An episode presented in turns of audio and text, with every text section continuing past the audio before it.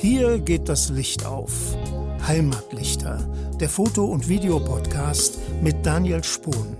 Spannende Gäste, interessante Gespräche und wahre Leidenschaft für das schöne Foto. Blende auf. Schön, dass ihr dabei seid. Heute bin ich im Gespräch mit Stefan Immig. Stefan ist nicht nur selbstständiger Naturfotograf aus Leidenschaft, er ist auch gebürtiger Pfälzer. Er kommt ursprünglich aus dem Sohnwald im Hunsrück, aber mittlerweile hat er im Taubertal seine neue Heimat gefunden, wo er mitten zwischen seinen Motiven lebt. Ja, Stefan widmet sich nicht nur intensiv der Makrofotografie, auch die Wildlife- und Landschaftsfotografie hat es ihm angetan. Er ist Naturfotograf durch und durch. Neben Fotoausstellungen und Vorträgen gibt Stefan auch Workshops im Bereich Naturfotografie. Er ist engagiert im Naturschutz und wie er das genau macht, das wird Teil dieser Folge sein. Und wenn ihr jetzt schon mehr über Stefan erfahren möchtet, über seine Arbeit, dann besucht auf jeden Fall seine Homepage www.stefan-immig.de. Da gibt es alle weiteren Infos zu ihm. Und natürlich könnt ihr auch einige seiner Bilder auf heimatfotos.de bestaunen. Gebt einfach oben in der Suchmaske Stefan Immig ein und ihr werdet einiges finden. Ja, darüber hinaus hat Stefan mit drei weiteren Fotografen die Four Nature Photographers gegründet und unter www.4, 4 als Zahl, nature-photographers.com, da findet ihr allerhand Infos über die Naturfotografie. Die vier haben dort auch einen Blog, in dem wöchentlich ein neuer Artikel erscheint und so ist auch Stefan mit einem Thema einmal im Monat mit vertreten. Ja, und jetzt möchte ich euch gar nicht länger auf die Folter spannen. Viel Spaß beim Gespräch mit Stefan Immig. Ja, hallo Stefan, herzlich willkommen im Heimatlichter Podcast. Schön, dass du dabei bist. Hallo Daniel, ich freue mich auf das Interview. Ja, super. Du Stefan, ich habe in der Vorbereitung auf unsere Folge, habe ich auf deiner Homepage folgenden Satz gefunden, beziehungsweise folgendes Zitat ist mir aufgefallen. Du sagst dort, die Jagd nach möglichst seltenen Motiven oder einer möglichst langen Artenliste ist für mich nicht so wichtig. Stattdessen versuche ich stets, meine Bildern eine besondere persönliche Note zu verleihen. Finde ich ein super Ansatz, Du hast aber auch ein ganz schön beeindruckendes Portfolio und da würde ich mich mal interessieren, gibt es da nicht auch die ein oder andere Art, die einen besonderen Reiz für dich ausmacht und wo du dich jedes Jahr wieder aufs Neue freust, die endlich nochmal vor die Linse zu bekommen? Ja, ich glaube, ein, ein, ganz gutes Beispiel dafür sind die jetzt bald wieder kommenden Frühblüher. Das ist natürlich dem ein bisschen geschuldet, dass man sich darauf freut, dass der Winter vorbei ist, gerade wenn es jetzt wieder so ein recht grauer und regnerischer Winter war. Ähm, und dann, wenn im März dann irgendwann die ersten Farbtupfer da erscheinen, da hat man total Bock drauf. Auch wenn ich die jetzt, glaube ich, schon seit, seit zehn Jahren immer wieder fotografiere, also Küchenschelle, ähm, Buschwindröschen, Adonisröschen und wie sie alle heißen, habe ich trotzdem jedes Jahr voll Lust drauf, ähm, wieder Frühblüher zu fotografieren. Und irgendwie kommen mir auch jedes Jahr wieder ein paar neue Ideen. Jetzt nicht das große Grundsätzliche, wie man das alles ganz neu machen kann, aber doch immer wieder ein paar Kleinigkeiten, Lichtspielereien oder irgendwelche vers grafischen Versuche, das Ganze umzusetzen. Und ähm, wie gesagt, obwohl man das Motiv halt seit zehn Jahren ein Stück weit begleitet und fotografiert, wird es einem da nicht langweilig.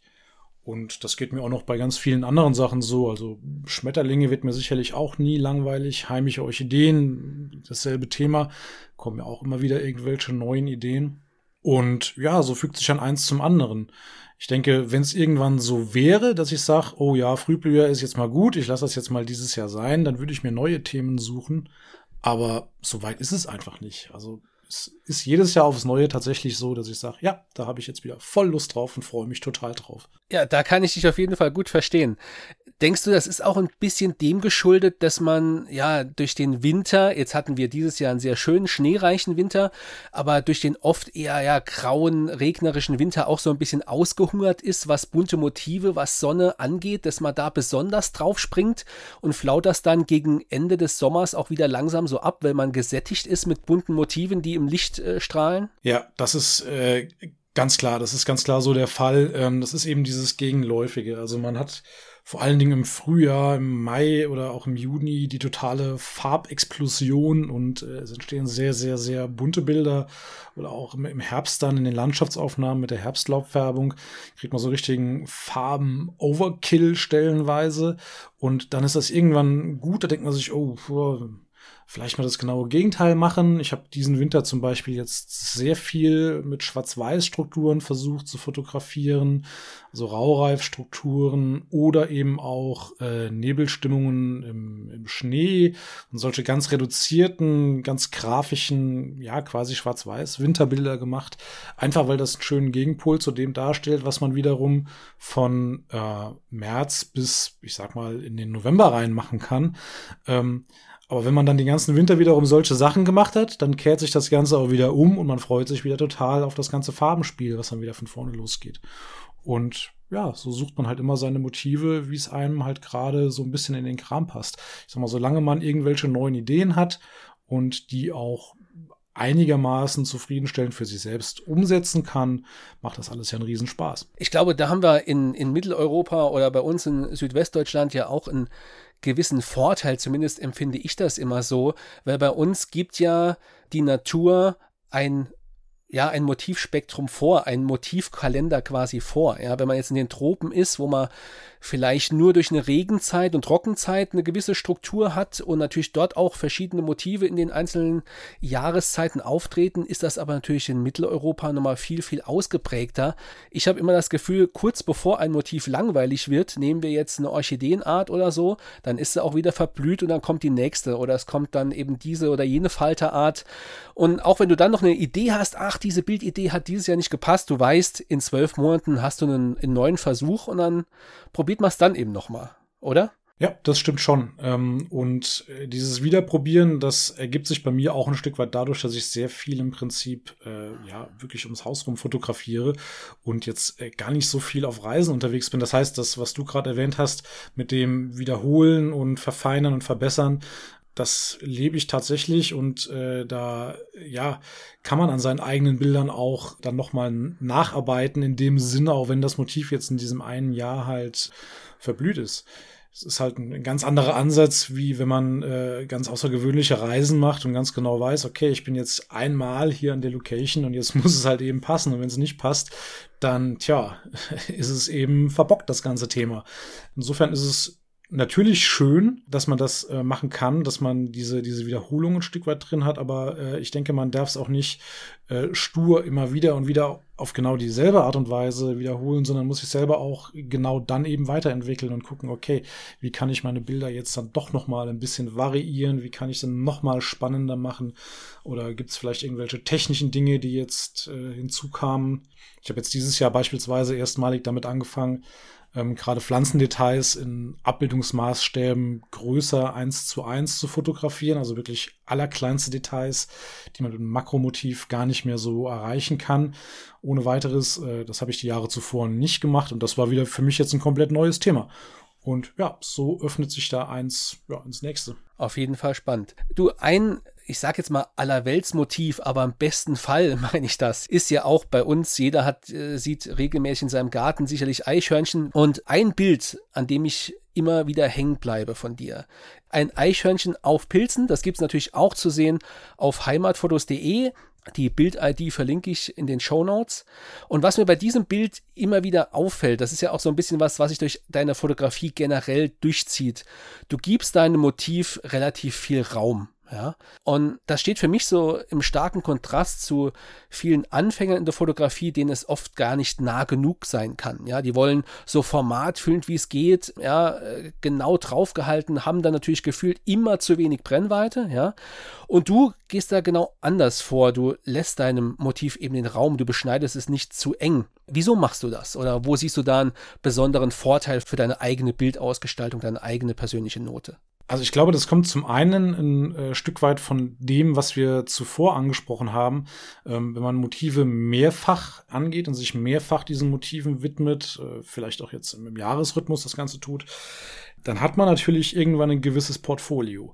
Ich glaube, auch bei mir ist es so, dass ich, wenn ich eine ganz neue Art fotografiere, die schon mal nach dem Motto äh, groß, scharf, bunt fotografiere und das erstmals äh, so angehe, einfach damit man dieses Bild auch auf der, auf der Festplatte hat. Äh, aber ich glaube, mein, mein Stil mittlerweile ist, Tieren möglichst viel Platz zu geben, Tieren möglichst viel Umfeld zu geben oder auch Pflanzen. Es kommt eigentlich auf genau dasselbe raus. Und sehr, sehr viel vom Umfeld zu zeigen, weil sich dadurch eigentlich die, ja, die, die Spielräume, die man mit einem Motiv hat, mit dem Hauptmotiv hat, einfach deutlich vergrößern. Also wenn ich ein, ein Tier jetzt oder eine Pflanze formatfüllend abbilde, dann bin ich sehr, sehr eingeschränkt, was, was meinen Spielraum angeht. Es ist technisch auch in meinen Augen witzigerweise bedeutend schwerer, ein sauberes Foto von einem Tier zu machen, welches äh, formatfüllend ist, als äh, das Tier irgendwo klein ins Bild zu nehmen, wohingegen die Ansprüche an den Fotografen natürlich steigen, wenn ähm, das Hauptmotiv nur sehr wenig Raum einnimmt. Denn dann muss man wirklich darauf achten, dass das Bild sauber komponiert ist, dass das Bild äh, harmonisch wirkt, eine gewisse Spannung damit erzeugt wird, weil sonst sieht es einfach nur so aus nach dem Motto, ja, der kam jetzt halt nicht nah genug ran und äh, hat es halt so fotografiert, wie es seine Brennweite halt gerade hergegeben hat. Aber das ist ja auch nicht der Punkt, den man dann möchte. Man möchte ja ein spannendes Bild erzeugen und ähm, ich versuche das eben gerade dadurch, dass sich eben die, die eigentliche Bildgestaltung im Umfeld des Tieres abspielt und das eigentliche Hauptmotiv Tier oder Pflanze eher ein kleiner Eyecatcher in dieser Szenerie eben ist. Ja, ein Eyecatcher, äh, da spielst du ja auch mit dem Thema Schärfe und Fokusebene natürlich, ja. Das, das Umfeld soll ja im besten Fall äh, nicht vom Motiv ablenken, sondern ihm noch etwas beitragen. Das führt mich so schon zum nächsten Punkt. Das eine ist, Klar, man hat dann mehr äh, Raum für, für ästhetische Bildgestaltung.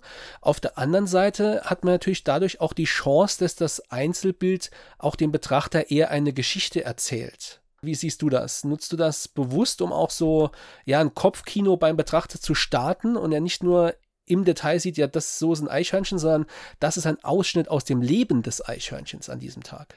Ja klar, darum geht's natürlich schon. Also eben jetzt dieses angesprochene Eichhörnchen, da sieht man halt, okay, das ist in einem anscheinend naturbelassenen Wald, ein äh, bemuster Baumstumpf, Pilze drumrum und sowas. Also man sieht schon, das ist jetzt nicht auf der äh, grün gemähten äh, äh Parkanlage irgendwo in der Stadt entstanden, ähm, sondern schon irgendwo in einem Wald. Und äh, da gibt, hat der Betrachter natürlich viele Möglichkeiten, selbst sich äh, einen Teil zu, zu denken. Wohingegen so ein formatfüllendes Motiv alles natürlich halbwegs vorschreibt, was man sich so, naja, dazu äh, denken kann. Ja, und das ist auch für mich so ein Grund, warum ich ganz gerne ein Motiv eben kleiner ins Bild setze, dem Motiv viel Raum gebe und ja, macht mir halt einfach Spaß, muss ich ganz klar sagen. Ist eine, eine, Sache, die ich sehr, sehr gerne angehe. Und ich denke, gerade dieses Bild wird sicherlich nicht dein allererstes Bild, das du jemals von einem Eichhörnchen gemacht hast, äh, darstellen. Denn äh, diese Art der Fotografie birgt natürlich auch die ein oder andere Hürde oder Tücke, ja, dass es dann eben doch nicht so gut funktioniert.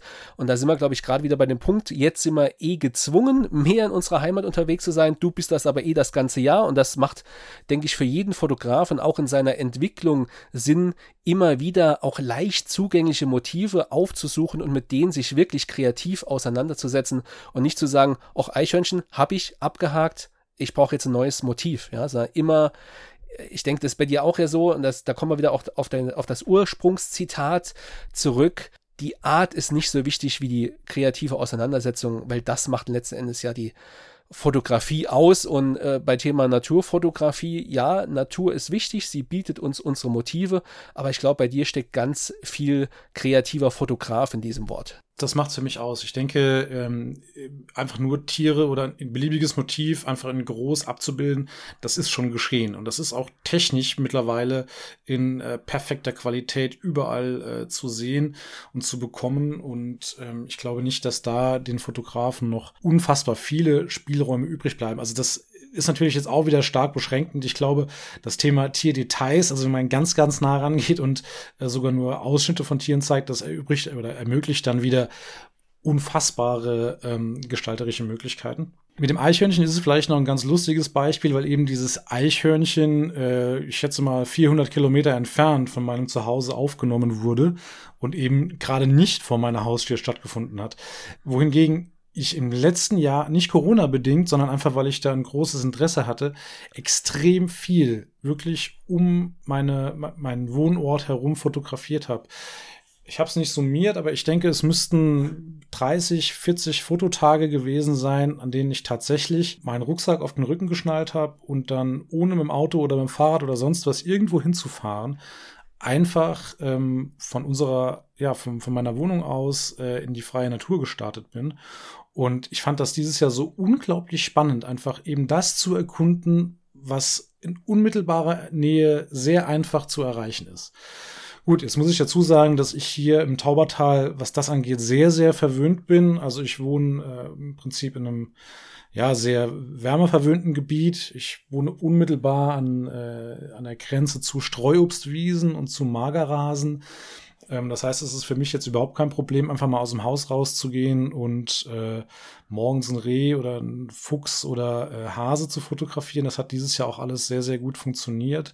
Ähm, ich habe bestimmt ein Dutzend wildwachsende Orchideenarten, die ich fußläufig erreichen kann.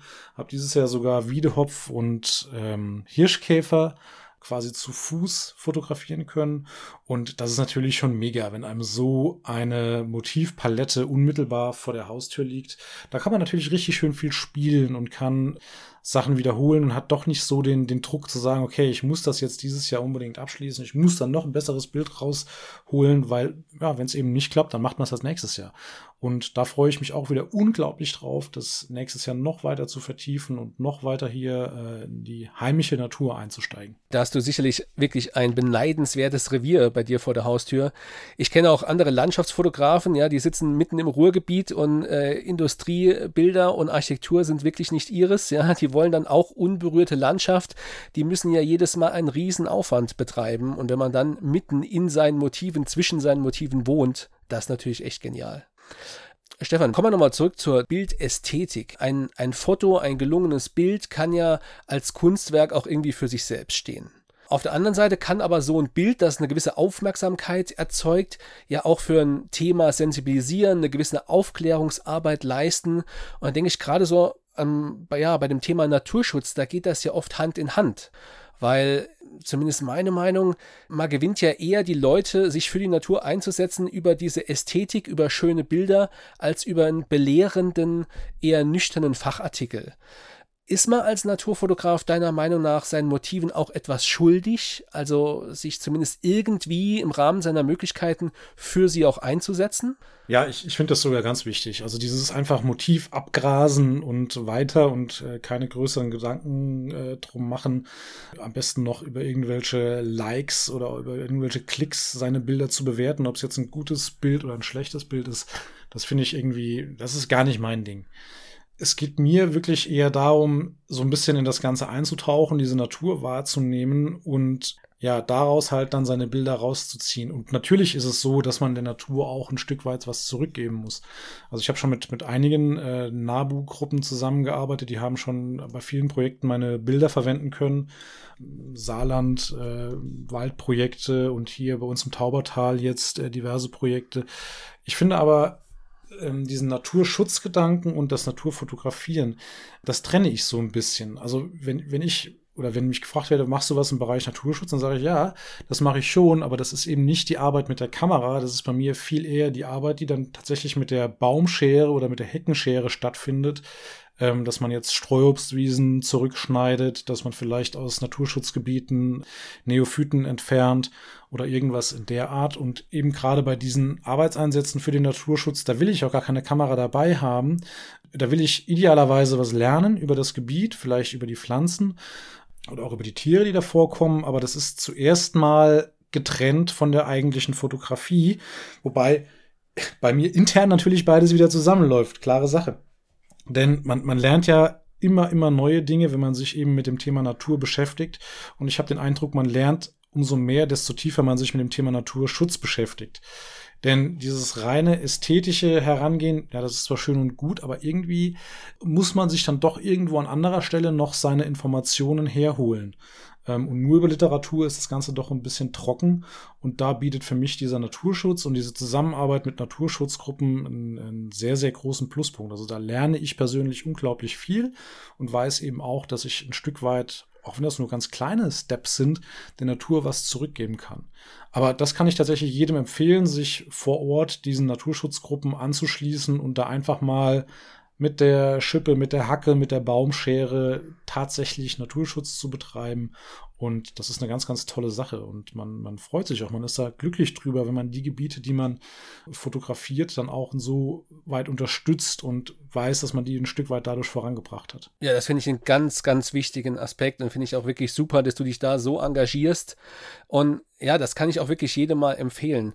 Bei so einem Habitatpflegeeinsatz, der von einem Biologen geleitet oder organisiert wird, ja, von einer Naturschutzorganisation, da stellt man ja auch irgendwo sicher, dass man auch als Naturfotograf auch in den nächsten Jahren noch seine Motive dort finden wird, wenn man eben ja, den Lebensraum für bestimmte bedrohte Arten optimiert und ihnen so einen Fortbestand sichert. Und die andere Seite ist natürlich die, wie du schon sagtest, man hat dort echte Experten als Ansprechpartner und lernt immer wieder was dazu, ja, welche Arten es überhaupt gibt, an die man noch nicht im Traum vielleicht gedacht hat, ob sie überhaupt bei einem vor der Haustür vorkommen oder nicht. Das andere ist ja aber auch durch deine Bilder und durch dein fotografisches Auge, gerade in der Makrofotografie, du bist es gewöhnt, sehr genau hinzugucken und durch einen Lebensraum zu streifen und eben sehr genau Motive zu entdecken, die ein, sage ich mal, normal Naturbesucher vielleicht niemals sehen würde hängt sicherlich auch hier und da ja, an der Uhrzeit, zu denen du wahrscheinlich normalerweise unterwegs bist. Aber du bist es ja gewohnt, einen Blick zu haben für Motive. Und wenn du dann ein Bild von so einem Motiv hast, das die meisten noch nie gesehen haben, dadurch sensibilisierst du ja auch auf diese Art. Und wenn du dann in Naturschutzprojekten mit diesen Bildern erzählen kannst, ja, hier und dort war der Pflegeeinsatz und das war genau für diese, jene Art oder man hat hier eine Anzeigeart und die andere Art ist quasi im Schutz dieser Hauptart, schwimmt die so mit, ja, denke ich, das darf man auch nicht ganz vernachlässigen, dass du ja da auch noch mehr Reichweite hast, weil für einen Naturpflegeeinsatz wird sich nur jemand anmelden, der ohnehin schon sehr stark naturaffin ist, während ein Betrachter deiner Bilder vielleicht dadurch erst zum naturaffinen Menschen wird.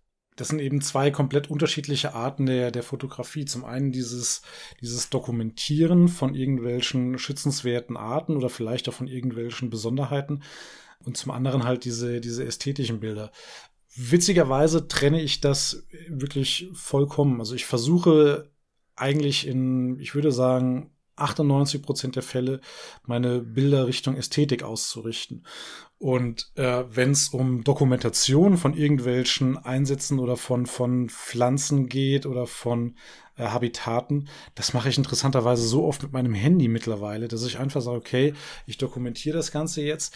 Das ist aber jetzt nicht eben das, was ich persönlich für mich selbst als Fotografie ansehe. Denn Fotografie ist für mich dieses Malen mit Licht, eben dieses Künstlerische. Und ähm, der Naturschutz, der findet zumindest für, mich persönlich auf einer anderen Ebene statt. Ich mache beides gerne, aber es sind, es sind beides Themen, die in der Natur stattfinden und die sind natürlich auch eng miteinander verzahnt. Aber es ist nicht so, dass ich sage, okay, ich muss jetzt hier äh, Bilder machen für Naturschutzprojekte. Wie gesagt, ich mache Naturschutz lieber mit meinen Händen und einer Baumschere oder einer Schippe oder so irgendwas und mache meine Bilder dann äh, dementsprechend nach Ästhetik ausgerichtet, wo es mir vordergründig jetzt gar nicht so sehr um den Naturschutz im Bild geht. Aber das eine geht halt nicht ohne das andere. Man muss seine Gebiete kennen, man muss wissen, was, was darf ich in den Gebieten, äh, man muss seine Motive kennen, man muss auch wissen, ähm, was, was habe ich jetzt tunlichst zu lassen, was geht gar nicht, Bild hin oder her. Und äh, eben solche Dinge lernt man halt eben nur, wenn man sich mit dem Naturschutz auseinandersetzt und idealerweise mit den Gruppen vor Ort auch eng verzahnt da Dinge zusammen angeht. Ja, auf jeden Fall. Ich meine, die Fotografie kann ja immer verschiedene Ziele verfolgen. Die dokumentarische Fotografie der Natur brauchen wir natürlich eher für, für Feldführer, für Bestimmungsbücher. Ja, da kann ein Biologe wenig mit anfangen, egal wie schön das Bouquet im Bild ist. Wenn der nicht genau erkennen kann, welche Details diese oder jene Art eben bestimmbar machen, ist es völlig, äh, ja, abseits des Zieles, aber künstlerische Naturfotografie hat ja ihren eigenen Stellenwert in der Kunst. Ja, da bin ich vollkommen bei dir. Jetzt sind wir ja in Deutschland in einem Land zu Hause, das zu einem der dichtest besiedelsten Länder überhaupt zählt.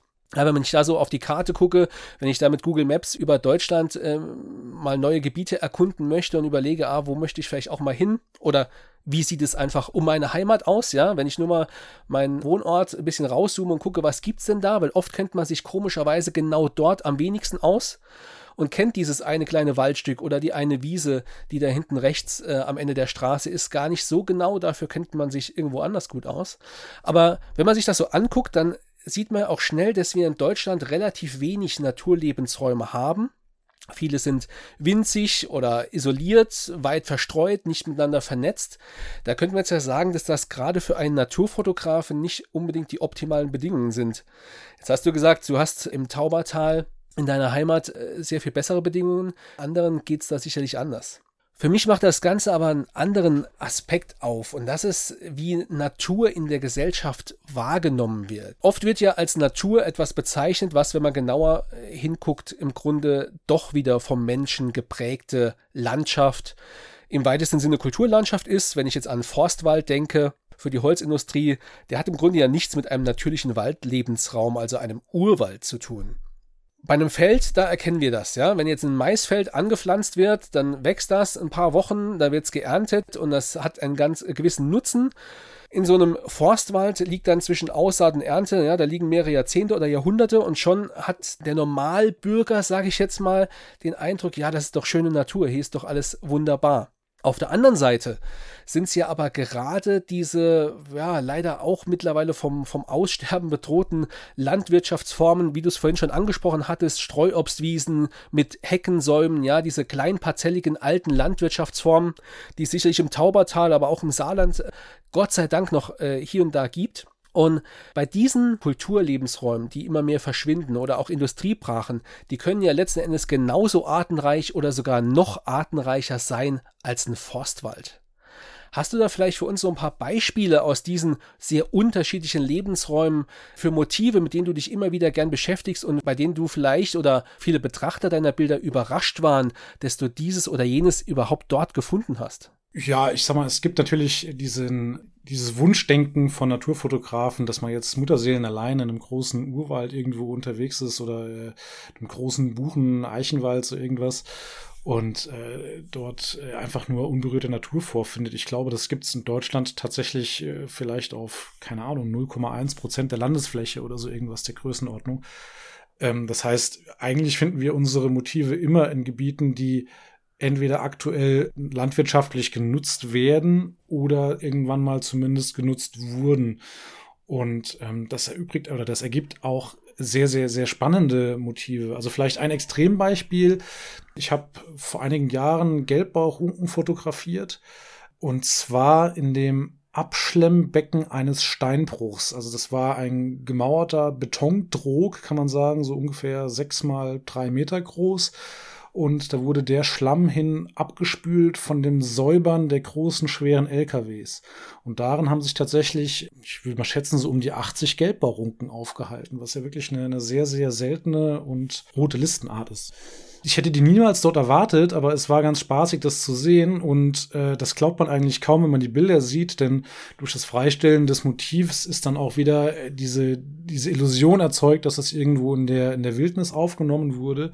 Wenn man dazu dann aber die Making-ofs zeigt, wo wir auf irgendwelchen Betonflächen oder Betonrampen gelegen haben äh, im Dreck und diese kleinen Tierchen fotografiert haben, das äh, passt für viele Betrachter gar nicht so recht zusammen. Aber man sieht daran eigentlich ganz gut, dass die Natur sehr schnell in der Lage ist, irgendwelche Nischen zu besetzen man muss denen dann nur ein klein wenig Freiraum geben und zack hat man dann irgendwelche Arten, die man ja vielleicht äh, in schön wiederhergestellten Bächen oder sowas niemals vorgefunden hätte. Und was ich tatsächlich sehr, sehr gerne mache, ich fotografiere sehr, sehr gerne auf extensiv genutzten Kulturlandschaften. Das kommt einfach daher, dass wir dies im Taubertal sehr viel haben. Die Streuobstwiese habe ich eben schon angesprochen.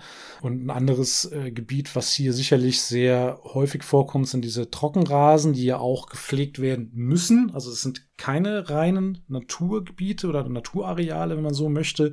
Würden wir da, würde der Mensch da komplett alles in Ruhe lassen und überhaupt nicht eingreifen, würden diese Gebiete sehr, sehr schnell, also binnen weniger Jahre, komplett verbuschen und die seltenen Arten im Bereich der Pflanzen- und der Insektenwelt dort wären zumindest temporär verschwunden. Das geht auch sehr schnell. Das heißt, es ist immer irgendwo so ein gewisses äh, Geben und Nehmen. Natürlich bin ich nicht drauf aus, in irgendwelchen kompletten Monokulturen meine Bilder zu machen.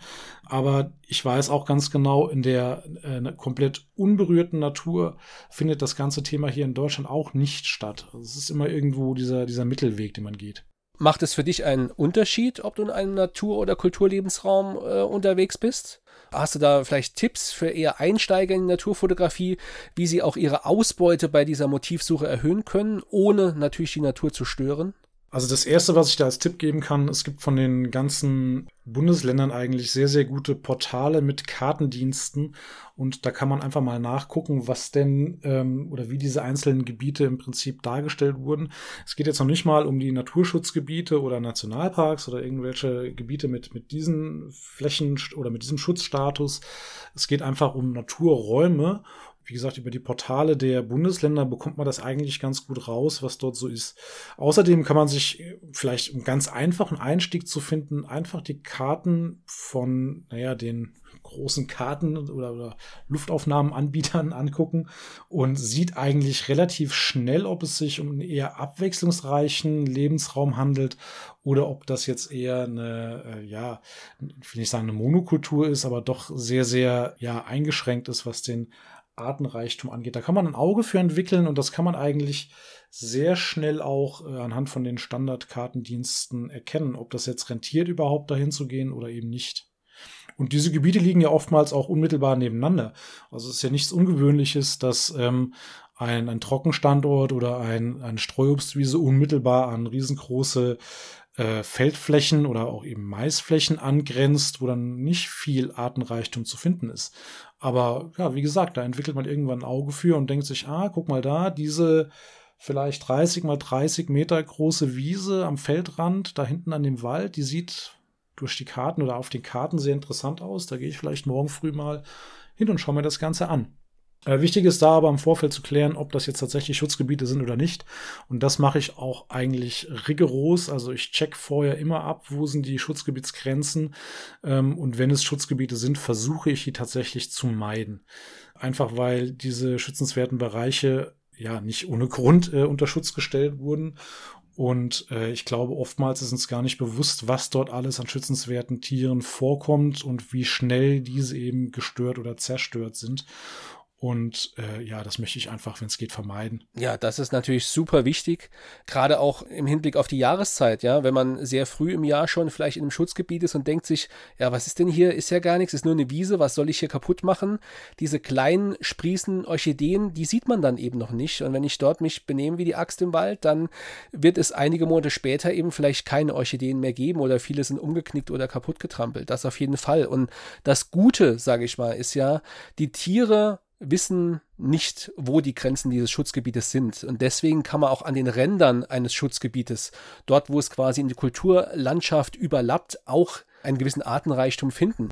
Letzten Endes klar, die großen Monokulturen, da kommt wenig vor. Die Tiere müssen sich in diese Hecken, Säume und Bereiche äh, je nach Art zurückziehen. Aber wenn man genau dort guckt, da findet man auch allerhand. Es gibt gar keinen Grund, in ein Naturschutzgebiet vorzudringen.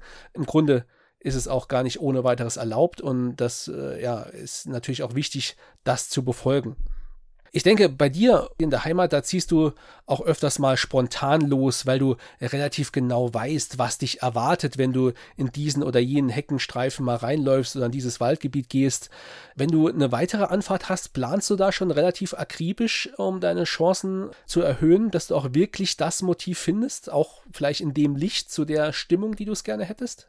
Ja klar, das ist natürlich äh, ganz normal. Also wenn es aufwendiger ist, irgendwelche Dinge zu fotografieren, seien es jetzt Landschaften, Insekten oder ähm, irgendwelche Vogel- oder Insektenarten. Ähm, da wird da schon sehr viel Detailplanung im Vorfeld unternommen. Ich finde auch das, oder ich möchte für mich anstreben, dass sich eben auch das die Waage hält. Also es gibt ja Fotografen, die äh, sehr, sehr perfekte Shots äh, rausbringen und die eigentlich nur nach diesem Stil vorgehen. Okay, das ist super durchgeplant und ich äh, gehe da hin und mache das nur, wenn es perfekte Lichtbedingungen hat. Und klar, das ist schön, wenn man dann äh, wirklich mit, mit super Ergebnissen belohnt wird. Aber ich finde, man, man darf das auch nicht immer so anwenden oder ich persönlich versuche es zumindest, mich auch manchmal einfach vor Ort treiben zu lassen und einfach diese, diese Stimmungen aufzusaugen und vielleicht Dinge zu fotografieren, die ich jetzt überhaupt nicht vorhatte zu fotografieren, einfach nur um, ja, um, um sich so ein bisschen ja, in den Flow zu begeben, mehr oder weniger, und nicht immer so eine gewisse abgesteckte Agenda zu verfolgen. Ich möchte aber weder das eine noch das andere irgendwie schlecht machen oder hier herabreden. Ich finde, die Balance zwischen beidem, die macht's halt aus. Und da versuche ich immer sehr darauf zu achten, dass ich eben sowohl diese spontanen oder diese, diese ungeplanten Dinge tue, wie auch wirklich durchgestylte und geplante Aufnahmen. Ja, das ist auf jeden Fall ein Balanceakt, in dem ich mich auch immer wieder finde. Ich finde es sogar fast von Nachteil, wenn man äh, mit zu vielen Infos oder zu perfekt recherchiert an eine Location geht, weil es entsteht ja schon eine gewisse Bildidee, die man dann aber auch genauso haben möchte. Ja, also man ist schon gebrieft, ich will das Bild so und so und so. Wenn dann die Bedingungen, und wir sind eben in der Natur unterwegs, nicht so sind, wie wir sie uns in unserer Planung zu Hause gewünscht haben, dann ist man natürlich auch schneller frustriert. Ja, und fällt es dir da leicht, dann auch diese ursprüngliche Bildidee spontan zu verwerfen und zu sagen, nee, ich muss jetzt gucken, irgendwas geht ja immer. Wie passe ich mich da an und äh, kann mein, äh, kann vielleicht doch auch an diesem Tag mit einem für mich brauchbaren Bild nach Hause gehen? Fällt dir das leicht? Leicht oder? Also, dass ich frustriert nach Hause komme, das tritt eigentlich nicht ein, muss ich ganz ehrlich sagen. Das, das kommt nicht vor. Außer wenn jetzt irgendwelche ganz, ganz doofen Rahmenbedingungen mich äh, vom Fotografieren abgehalten haben, seien es Straßensperrungen oder sonst irgendwas. Aber ähm, wenn ich Zeit draußen in der Natur verbracht habe, komme ich in der Regel auch mit Bildern nach Hause und ob da jetzt genau dieses eine Bild dabei ist, was ich mir jetzt vorgenommen habe, das hat bei mir gar nicht so diesen, diesen mega hohen Stellenwert. Ich glaube, wie gesagt, es kommt ein Stück weit daher, dass ich einfach nicht diese, diese, sagen wir mal, Once-in-a-Lifetime-Reisen mache, wo ich jetzt sage, okay, ich habe jetzt ein einziges Mal die Chance, dieses Bild zu machen. Und wenn es jetzt nicht hinhaut, dann, dann war es das. Nö. Ähm, ich bin da eher relaxed und sage, okay, ich habe jetzt zwar vor, diese oder jede Art zu fotografieren. Wenn es klappt, ist es schön. Wenn es nicht klappt, naja, dann irgendwann anders halt. Also da bin ich sehr entspannt und ich finde eben auch diese, diese, man muss da irgendwo eine, eine innere Entspannung haben um selber auch zu relativ guten Bildern zu kommen, weil wenn man nur ganz verbissen eine, ein einziges Motiv oder ein Bild jetzt im Kopf hat, dann wird drumherum niemals irgendwas stattfinden. Und ähm, ich kann es jetzt nicht beziffern, aber wie oft kam es schon vor, dass man mit Bildern nach Hause kam, die man so überhaupt nicht geplant hatte, die einem aber dann letzten Endes bedeutend besser gefallen, wie das, was man sich eigentlich vorgenommen hatte. Ja, und da muss man halt einfach ein Stück weit offen sein, darf sich auf keinen Fall selber irgendwo im Wege stehen. Ja, und wenn man in der Natur unterwegs ist als Naturfotograf, dann sollte auch dieser Naturausflug schon einen ganz eigenen Wert für einen haben, auch ohne jegliches Foto. Und ich muss sagen, äh, es gab für mich, glaube ich, noch nie einen Morgen, einen Tag, der für den Fotograf schon vorm Sonnenaufgang natürlich beginnt. Man streift durch, ja, durch so eine Streuobstwiese, äh, der Tag bricht an, die Wiese ist klamm, da kommt die Sonne hoch. Gut, das wären jetzt gute Bedingungen, da wird es schon ein Bild geben. Aber auch wenn das nicht so kommen sollte, kann ich mich nicht an einen Morgen erinnern, wo ich sagte, ach verdammt, warum bin ich überhaupt aufgestanden? Da denke ich, geht es dir genauso. Der andere Punkt ist ja aber, klar, nicht jeder, gerade im Sommer, und da sind wir wieder mit unseren Jahreszeiten so ein bisschen, ja, da wird es unangenehm. Der Abend ist lang, bis das schöne Licht da ist und morgens geht es wieder zeitig los. Und die besten Bilder entstehen ja genau zu diesen Zeiten. Wie wichtig ist es für dich, wirklich jedes Mal früh rauszukommen, um dann auch wirklich die Zeit zu haben, seine Bilder zu komponieren? Ja, das ist sehr wichtig. Also ich, ich denke, die, die besten Bilder entstehen tatsächlich in den frühen Morgenstunden. Es ist oftmals auch nicht mit dem zu vergleichen, was man abends fotografiert. Ich hat einfach was mit, mit dem zu tun, dass äh, im Prinzip so dieses Leben, dieses Aufwachen nochmal eine ganz andere Stimmung transportiert, wie das, das zur, zur Ruhe kommen und dieses Runterfahren. Ähm, insofern bin ich auch super gerne morgens draußen. Klar, das ist jeden Morgen aufs Neue mega anstrengend, wenn im, im Mai, Ende Mai die, die Sonne um Viertel nach fünf morgens aufgeht und man äh, spätestens um vier Uhr dann in den Wanderschuhen steckt und dann rausgeht und sowas. Das ist natürlich anstrengend, das kostet natürlich Überwindung, aber wie du schon sagtest, es ist tatsächlich so, auch wenn man wirklich nicht einmal die Kamera aus dem Rucksack nimmt, sondern einfach nur draußen in der Natur war zum Sonnenaufgang das, das lohnt sich immer. Das ist so ein schöner Ausgleich. Das sind einfach Stimmungen, die saugt man in sich auf. Und äh, wie gesagt, ich würde niemals sagen, boah, das war jetzt Mist, wäre ich doch besser im Bett geblieben. Nee, das tritt in der Regel nicht ein. Ich freue mich einfach jedes Mal, morgens draußen zu sein Auch wenn ich das natürlich nicht äh, jetzt im Sommer äh, 100 Tage am Stück ohne Unterbrechung durchziehe. Das geht gar nicht. Da sind die Nächte einfach viel zu kurz dafür. Aber ja, wie gesagt, ich freue mich jedes Mal, wenn ich draußen bin und wenn ich äh, immer irgendwas Neues zumindest gesehen oder beobachtet habe. Das ist einfach ein ganz, ganz tolles Feeling. Warst du schon immer ein Frühaufsteher oder tust du dir damit ein bisschen schwer? Ich bin überhaupt kein Frühaufsteher. Gar nicht. Ich glaube, die Fotografie und das Fotografieren und diese Stimmungen am frühen Morgen, das ist der einzige Grund, warum ich überhaupt morgens aufstehen würde. Ähm, mir ist es bedeutend schwerer gefallen. Ich hoffe, jetzt hören keine Ex-Kollegen mit, aber mir ist es bedeutend schwerer gefallen, früher äh, um, um halb neun im Büro zu sein, als jetzt um halb fünf irgendwo auf einer Wiese zu stehen. Es ist ganz witzig. Das ist wirklich dieser, dieser innere Antrieb, der, ja, der, der, der einen so glücklich macht und der eigentlich alles überwiegt. Und äh, insofern, ja, ich bin kein Frühaufsteher, ich mache es aber trotzdem, weil es einfach so was Tolles ist. Ja, da, da geht es mir genauso. Ich muss sagen, mir fällt es sogar im Sommer leichter, den Sonnenuntergang mitzunehmen und die Nacht durchzumachen, um dann den Sonnenaufgang zu fotografieren oder Motive im ersten Licht zu fotografieren, als morgens früh aufzustehen. Das ist vielleicht auch so ein kleiner Tipp. Das kann man natürlich auch nicht jeden Tag machen, aber für mich äh, ist das auf jeden Fall der einfache Weg. Ja klar, wenn man die Möglichkeit hat und äh, jetzt äh, nicht unbedingt dann äh, einen Tag später wieder in einen normalen Rhythmus reinkommen muss, um äh, ins Büro zu gehen oder so irgendwas, dann ist das natürlich ohne weiteres möglich. Im Sommer, gerade äh, Juni, Juli, mal einfach auf Nachtschicht umzuswitchen und ähm, vielleicht die Nächte auch noch mitzunehmen, was, was sehr, sehr spannend ist, ja durchaus. Du Stefan, du bist ja in der Naturfotografie, äh, ja, man kann sagen, wirklich Allrounder. Ja? Also du beschäftigst dich mit der Tierfotografie, mit Makrofotografie, aber auch Landschaftsfotografie. Also im Grunde deckst du die komplette Palette ab.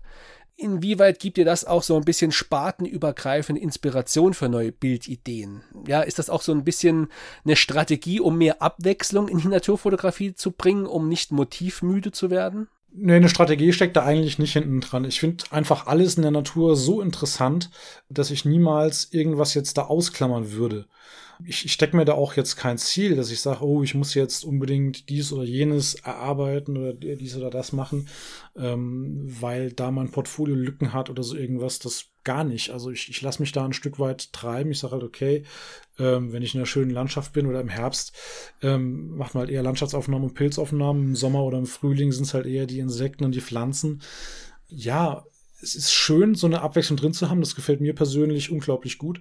Ähm, ich bewundere aber tatsächlich auch die Spezialisten, die ganz klar sagen, okay, ich fotografiere nichts, was keine Federn hat. Oder die sich vielleicht auf Insekten speziali äh, spezialisieren oder so irgendwas. Die erreichen dann natürlich eine, eine Tiefe und äh, Dinge oder zeigen mit ihren Bildern Dinge, die natürlich für so einen Allrounder wie ich bin jetzt sehr, sehr schwierig ist. Aber mm, um vielleicht den Bogen jetzt auf den Anfang nochmal zu schlagen, ich lege ja immer ein bisschen Wert auf diese künstlerische, auf diese ästhetische Naturfotografie. Insofern ist es mir persönlich jetzt gar nicht wichtig, ob da jetzt ein Schmetterling, äh, ein Fuchs oder eine tolle Landschaft abgebildet ist. Hauptsache, das Bild sieht einfach für sich genommen schön aus und gefällt mir persönlich. Ja, das ist natürlich das Allerwichtigste. Und wenn ihr auch Interesse habt, wie Stefans Bilder aussehen und ihr mal testen wollt, ob sie euch auch gefallen, dann kann ich euch empfehlen, guckt mal bei heimatlichter.de vorbei, gebt oben Stefan Immich ein. Ich verlinke das Ganze auch in den Show Notes oder natürlich besucht gerne Stefans Homepage. Auch die verlinke ich nochmal mit in den Show Notes. Ja, und damit sind wir auch schon am Ende. Danke, Stefan. Schön, dass du dabei warst. Vielen lieben Dank, Daniel. Hat mir auch riesen Spaß gemacht. Super Interview. Danke dafür. Danke, bis dann. Ciao. Ja, das war Stefan Immig im Gespräch, der uns einen tiefen Einblick in die Naturfotografie geben konnte. Ja, in der nächsten Folge, da verlassen wir die Natur und tauchen ein in die Welt der Street- und Reportagefotografie. Dann wird hier Kai Beermann zu Gast sein, seines Zeichens Journalist und Fotograf und Podcaster. Ja, in seinem eigenen Podcast Gate 7, da dreht sich alles um das Reisen und die Fotografie und Kai hatte schon etliche Gäste dort am Mikro. Ja, und umso mehr freue ich mich, dass er diesmal die Rollen tauscht und hier zu Gast ist. Also schaltet auf jeden Fall ein, abonniert am besten gleich den Heimatlichter Podcast, um auch zukünftig keine Folge zu verpassen und freut euch auf das Gespräch mit Kai Beermann. Bis zum nächsten Mal, wir hören uns. Euer Daniel.